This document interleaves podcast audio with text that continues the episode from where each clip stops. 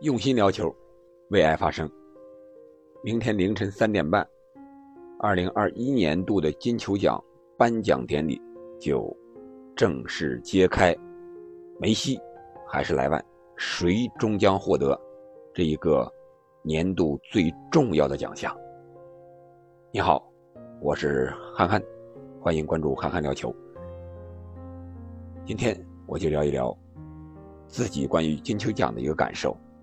不知道广大球迷朋友们和我是不是一样的感受？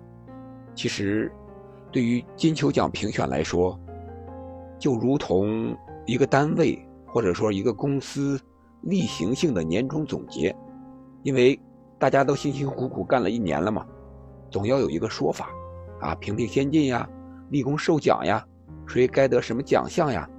目的是什么呢？对于单位和公司来说，可能就是加油鼓劲儿啊。总结经验，找到不足啊，为了明年的工作做打算呀，啊，等等等等。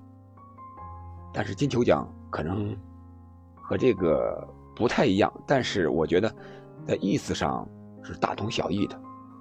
治大国若烹小鲜，其实把金球奖和一个单位年终总结来考虑，我觉得是更好理解一些。这就好比一家大公司。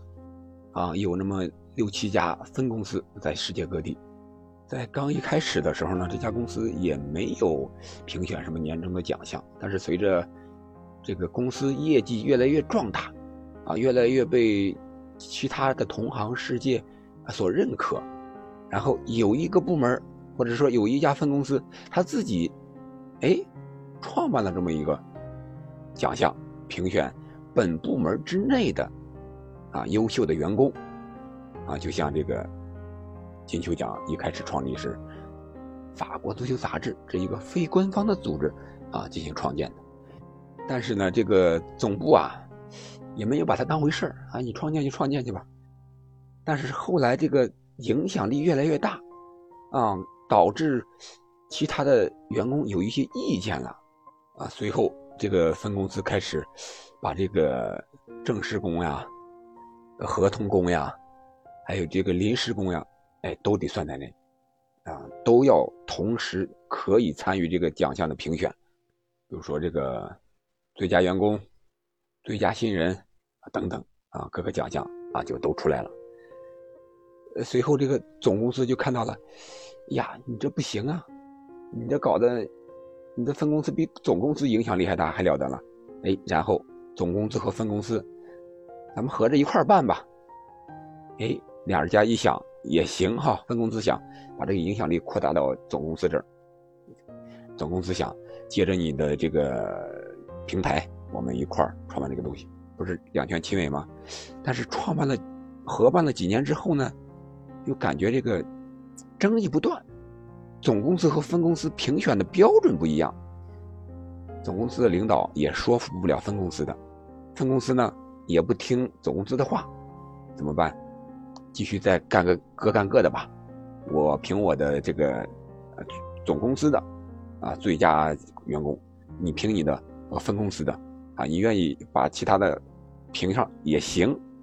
哎，就是接着又分道扬镳了啊。这和金球奖的评选的发展这个历史其实是一样的。我们看一看，是不是一九五六年的时候？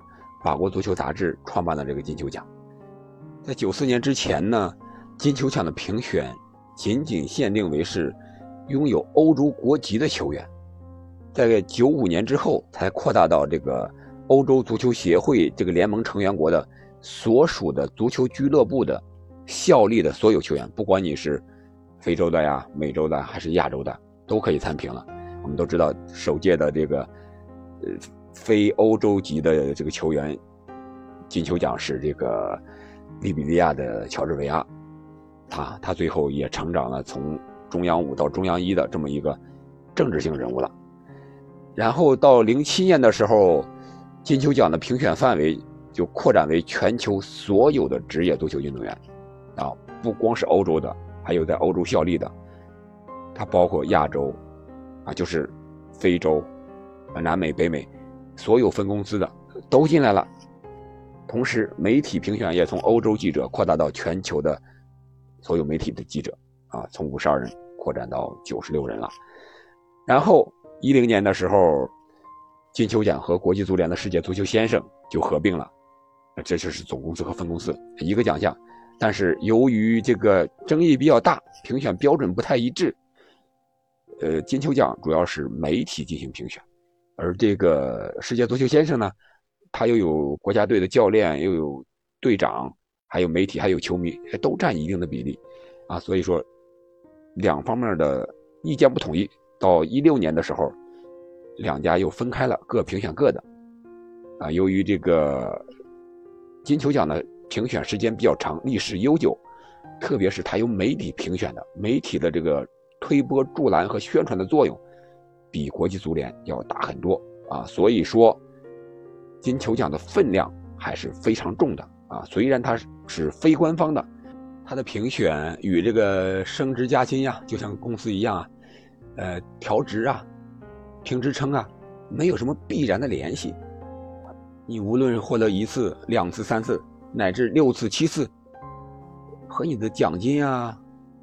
和你的踢球的时候、工作时候的那个工资呀，没有必然的关系。你工资好，还是你踢球好，啊，你才能工资高。你你年度表现好，嗯，才能有奖金，啊，这是非官方的呃这么一个组织，啊，所以说，我觉得怎么看这个金球奖呢？从这个比喻来看，有的人可能是性格上比较强势，或者说。比较争强好胜一点啊，他就非常看重这个东西。而有的人呢，比如说梅西和莱万，他们是非常低调的人。我觉得金球奖评选对他们这种球员来说，虽然我表现特别好，在世界上是独一无二的，但是你要不评给我呢，我也能接受；你要是评给我呢，啊，我也感到很高兴，啊，就是这么一个顺其自然的一个状态。啊，所以说，我觉得本届金球奖的评选，无论是梅西还是莱万，他们这种目前我们没有看到，在网络上有一些关于梅西和莱万的关于金球奖的一些负面的新闻和报道，说明他这种低调、正常、谦逊的性格，决定了他们无论谁当选，谁落选，他们都是最终的赢家。那么。这个当事人都不着急，为什么有一种皇上不急太监急的这种感觉呢？球迷着急，啊，其他的一些个乱七八糟的人比较着急，这就和一些公司喜欢好事之人是一样的，啊，每年到年底，该到评选先进了，该给谁立功受奖了，啊，谁的功大，谁的功高，谁的受着奖励可能更多一些，啊，有的人就会散布一些谣言。啊，制造一些小道消息，或者说是所谓的内部消息，啊，他就感觉我比人先知道一步，多知道一点我就有一种高人一等的这种感觉。这种人在每个单位、每家公司，其实都是有的。其实这点事儿和他们一点关系都没有，啊，但是他们就喜欢凑这个热闹去，啊，喜欢制造点是非，啊，生怕别人不知道我啊在领导那儿。在老板那儿，是有一席之地的。我是所谓的内部人员，有这种感觉。我们可以看看现在网络上关于金球奖的报道，梅西和莱万几乎是没有发声啊。可能有的人看到昨天踢球，大巴黎的梅西这个剃了胡须了啊，感觉哎呀，梅西是不是该去领奖了？把这个妆容整一整啊。莱万呢？也去拍了这个金球奖颁奖的这个视频了啊，梅西也去拍了，到底是谁呢？啊，大家 争得面红耳赤啊，一直关注这个赔率，一会儿莱万领先，一会儿梅西领先，也不知道是谁啊。但是球迷们争的还是比较凶啊，媒体们啊也在相继报道一些所谓的啊内部消息，呃，反倒是这个当事人目前。最有希望获得金球奖的梅西和莱万这两位先生，很低调，也很淡然的在这处理这个事情。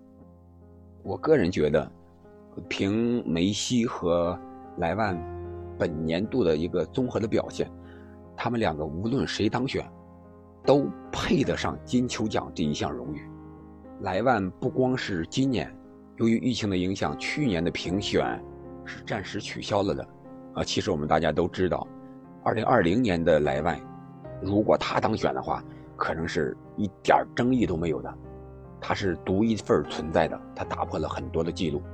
但是今年呢，莱万也是持续的他的高光的表现啊，可能是冠军数量上要少一些，在国家队的表现、国家队的成绩对他有一些不利的影响。而梅西呢，我觉得像梅西这种球员，每一年都给他评金球奖，也说得过去。至少他的个人表现，在所有球员当中。始终是名列前茅的，可能他每个年度有一些状态的起伏啊，随着年龄的增大，比赛状态有时候可能不是很好，也有时候数据不是那么完美。呃，但是梅西这种球员，他这种天才型的球员，只要站在那儿，只要站在球场上，那就是现象级的。没没话可说，不管你是梅西的球迷，还是 C 罗的球迷，还是莱万的球迷，梅西踢球好，那是毫无争议的。我们可以看梅西那种踢球的感觉，是 C 罗、莱万这种顶级的球员他是模仿不了的。C 罗、莱万他可能天赋不是很好，但是非常努力，靠着后天的努力把他的天赋给弥补了，也成为了顶尖级的球员。啊，他这个天赋，我是说和梅西相比啊。不是说和普通球员相比，他们没有天赋，而是和梅西这种天才相比，他们的天赋稍微要差那么一点而梅西呢，那就是完全的天才，无可争议，啊，所以说，梅西只要往那一站，站在足球场上，他就是金球奖不二人选。所以我说，无论是梅西获得第七座金球奖，成为梅老七。还是莱万开创历史，获得他的第一座金球奖。他们两个人都已经创造了足球的历史，至少在他们本人来讲，都是史无前例的。其实到了这个时候，金球奖最终花落谁家已经不是特别重要了，因为大家已经心知肚明了啊，就像公司评选先进一样，你获得最高奖项的那个人。他自己会不知道吗？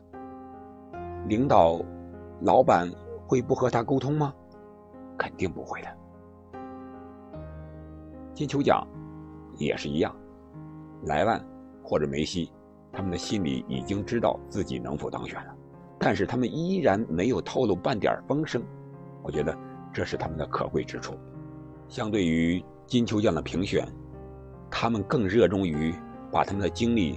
放在足球比赛本身，啊，我们看了上轮的联赛，莱万有一个倒钩非常漂亮，梅西呢是上演了助攻的帽子戏法，这在法甲可能也是很少见的吧。呃，对梅西来说，虽然没有进球，但是能用三个助攻，有这样的表现也是非常完美的，所以我说。无论他们俩谁当选，他们都是赢家，因为他们知道该把精力放在什么地方，什么该干，什么不该干。这也是他们为什么到了这个年纪，三十四五岁了，还能保持良好的状态的一个重要的原因，就是很少被外界的因素所干扰。这是职业球员的典范。